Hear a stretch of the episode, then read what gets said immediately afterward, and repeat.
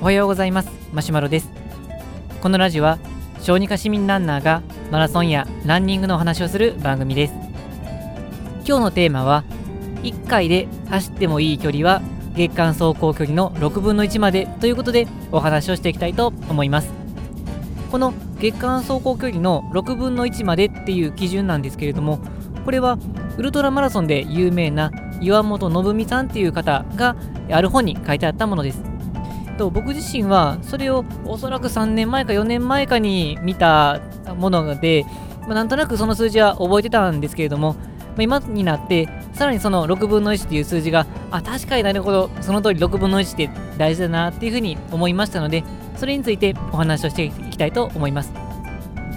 でこの1回に走ってもいい距離が月間の6分の1までっていうことですので例えば、えー、と1回に10キロを走ろうと思うと月間走行距離は60キロ以上。で1回に20キロ練習で走ろうと思うと月間走行距離は120キロ以上必要ということになります。これを逆に言うと60キロも月間で走ってない人が10キロ走ってしまうと、まあ、故障の原因になったりもします。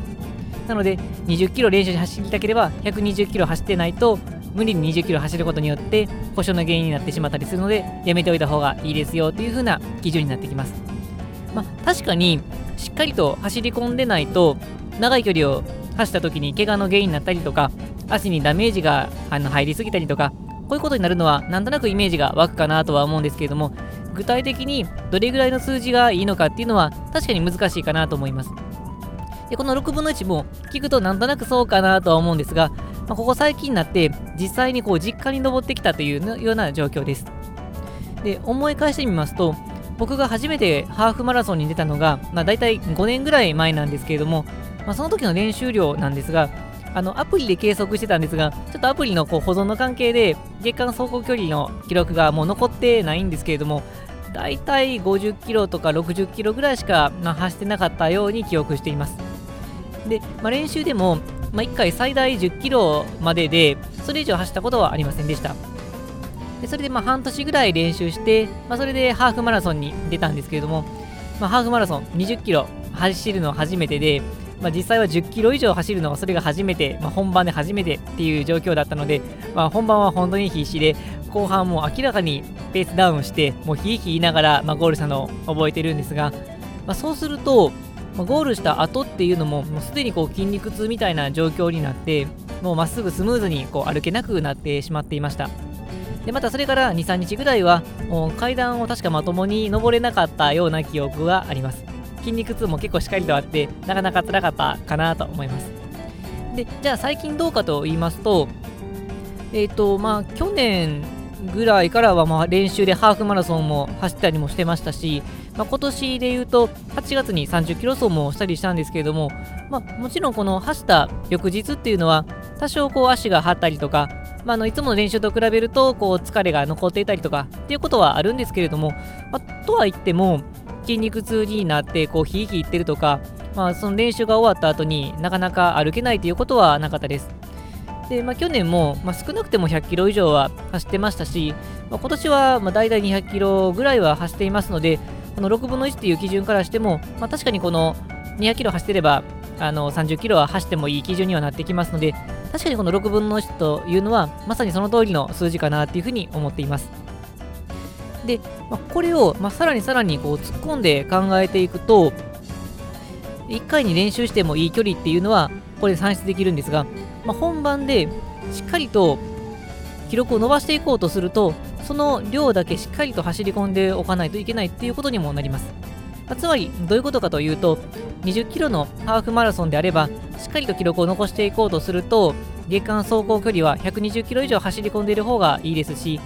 ハーフマラソンで言えば、えー、あ、すみません、フルマラソンで言えば、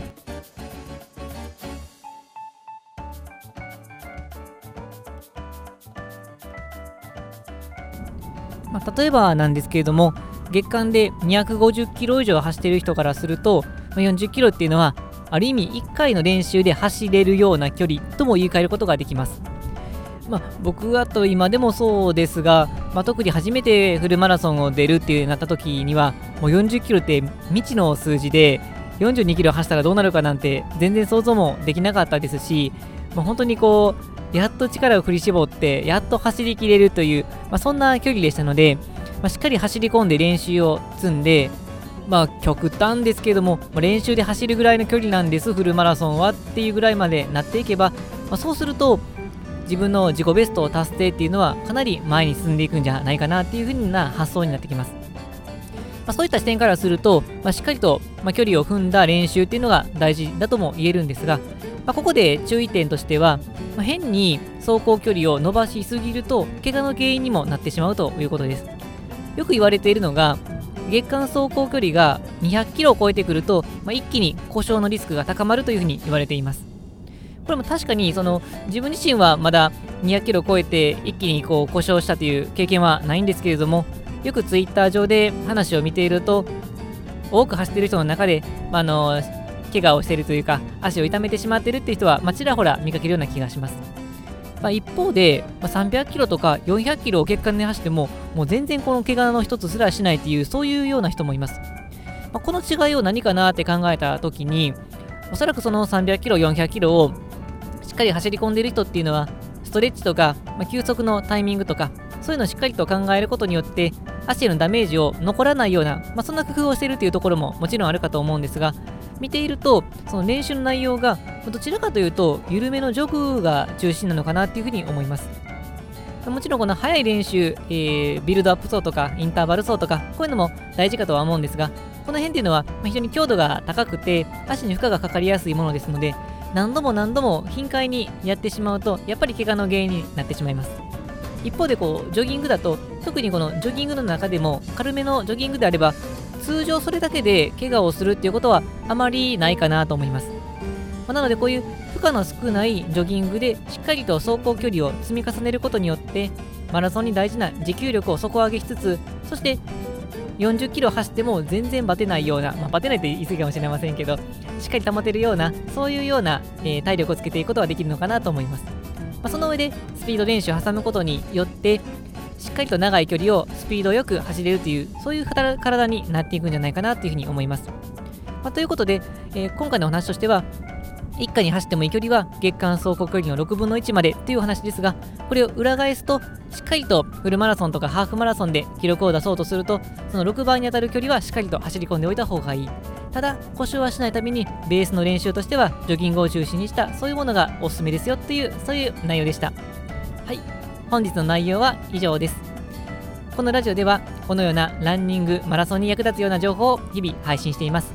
また僕自身はブログや Twitter でも情報配信していますので気になった方は概要欄の URL をチェックしていただけると嬉しいです。はいそれでは本日も最後まで聴いていただきありがとうございました。今日も元気に練習に励んでいきたいと思います。それでは、さようなら。